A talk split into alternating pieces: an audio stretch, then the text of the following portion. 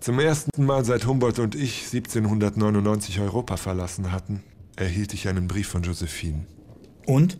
Napoleon beschäftigte sich inzwischen nur noch mit Politik und anderen Frauen. Josephine bat mich, nach Paris zurückzukommen. Ins Château de Malmaison. Das ist ja wunderbar. Aber Sie blieben dennoch bei Humboldt. Warum? Weil er der schnellste Weg zurück nach Europa war. Das dachte ich zumindest. Oh. Oh. Uah. Scheiße, ist das kalt. Endlich waren wir an der Südsee, am Pazifik. Ich hatte mir die Kleider vom Leib gerissen und stürzte mich in die Fluten. Ah. Es war wie eine Befreiung. Uah. Na los, Alexandra! Hinein mit Ihnen! Alle!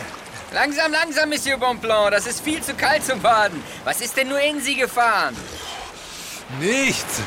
Aber das Meer wird uns nach Hause führen! Ich rieche Europa förmlich!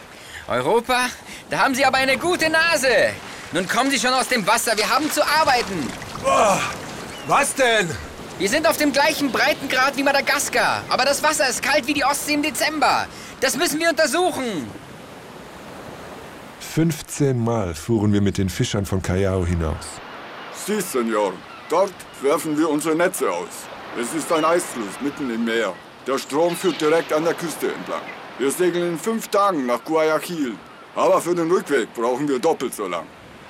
Der Eisfluss war Humboldts neue Leidenschaft geworden.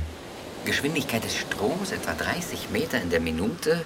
Das Wasser ist dunkelgrün. Erstaunlicher Fischreichtum. Während er mit der einen Hand Notizen machte, hielt er mit der anderen das Thermometer ins Wasser. 15,6 Grad Celsius. Ich betrachtete den Himmel, bis die Wolken aussahen wie das Château de Malmaison. Citoyen, im Eisfluss sind gut 10 Grad weniger als außerhalb des Stroms. Es muss eine Polarströmung sein. Der Peru-Strom, direkt aus der Antarktis. Jeder Fischerjunge von Ecuador bis Patagonien kannte ihn. Seit 300 Jahren. Aber Humboldt hat ihn zuerst vermessen. Ich finde, er sollte seinen Namen tragen. Er hat ein Thermometer hineingehalten, ja, aber bitte. Ehre, wem Ehre gebührt. Monsieur Bonpland, Wahrheit an sich ist kostbar. Kostbarer aber noch ist die Fähigkeit, sie zu finden. Wir standen an Deck und betrachteten das Meer und die Anden. Dieser Strom enthält besonders viel Nahrung für die Fische. Sie vermehren sich und dienen so als Nahrung für die Seevögel. Die Wissenschaft langweilte mich nur noch. Der Mist wiederum dieser Vögel ist der allerbeste Dünger. Ich sehnte mich nach Paris. Die Peruaner sollten ihn auf ihre Felder streuen und nach Europa verkaufen. Sie könnten ein reiches Volk werden. Nach dem Château de Malmaison. Wir müssen die Teile der Natur als Ganzes begreifen. Ich sah Josephines braune Augen vor mir. Dann können wir sie nutzen und sie offenbart ihre Schönheit. Josephine.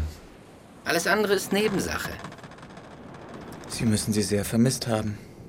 Ich habe sie geliebt. Und wann haben Sie Josephine wiedergesehen? 1804 nach unserer Rückkehr nach Europa. Ich war ihr Gärtner im Château de Malmaison. Zehn Jahre lang. Die schönste Zeit meines Lebens. Emmy, wo bleibst du? Es ist gleich Mittag und du gießt deine Pflanzen, während ich hier verkümmere. Josephine lag in ihrem Bett, den Kopf auf ein großes Daunenkissen gestützt. Voilà, mon amour. Bengalrosen, Damascena, Pimpinellifolia, Moosrosen, Provencerosen, Alba-Rosen. Es waren alle Rosensorten der Welt. Zehn Jahre hatte es gedauert, bis ich sie zusammengetragen hatte. Emmy, die sind wunderschön. Das sind sie, aber nicht annähernd so schön wie du, ma Prinzess. Schade, dass sie verblühen. Unsinn. Schau mal. Ich hatte direkt unter ihrem Fenster ein Beet mit den neun schönsten Rosensorten bepflanzt. Mon Prince, mir bleibt das Herz stehen.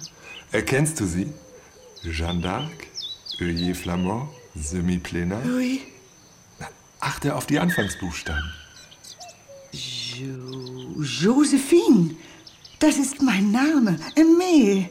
Je t'aimerai toujours, mon cœur.